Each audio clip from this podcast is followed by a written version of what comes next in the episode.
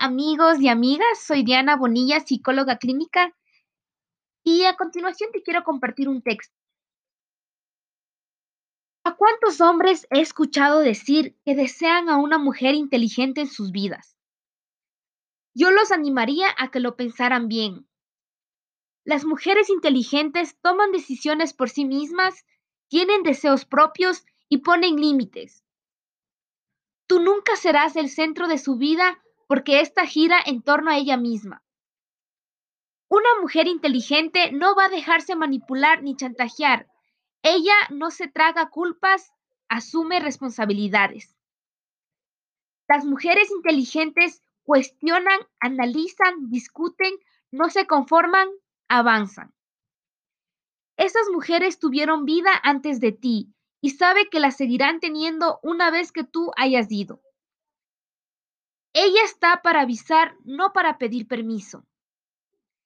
Esas mujeres no buscan en la pareja a un líder a quien seguir, a un papá que les resuelva la vida, ni un hijo a quien rescatar. Ellas no quieren seguirte ni marcarle el camino a nadie, quieren caminar a tu lado. Ella sabe que la vida libre de violencia es un derecho, no un lujo ni un privilegio. Ellas expresan enojo, tristeza, alegría y miedo por igual, porque saben que el miedo no las vuelve débiles de la misma forma en que el enojo las vuelve masculinas. Estas dos emociones y las demás, todas en conjunto, la vuelven humana y ya.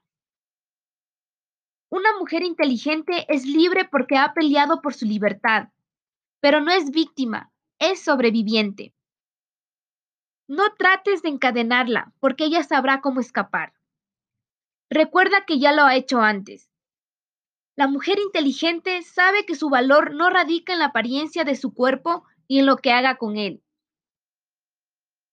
Piénsalo dos veces antes de juzgarla por su edad, estatura, volumen o conducta sexual, porque esto es violencia emocional y ella lo sabe.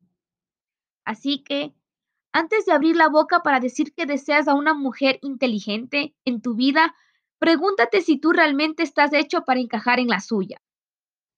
Gabriel García Márquez. Esto fue Diana Psico y Mente.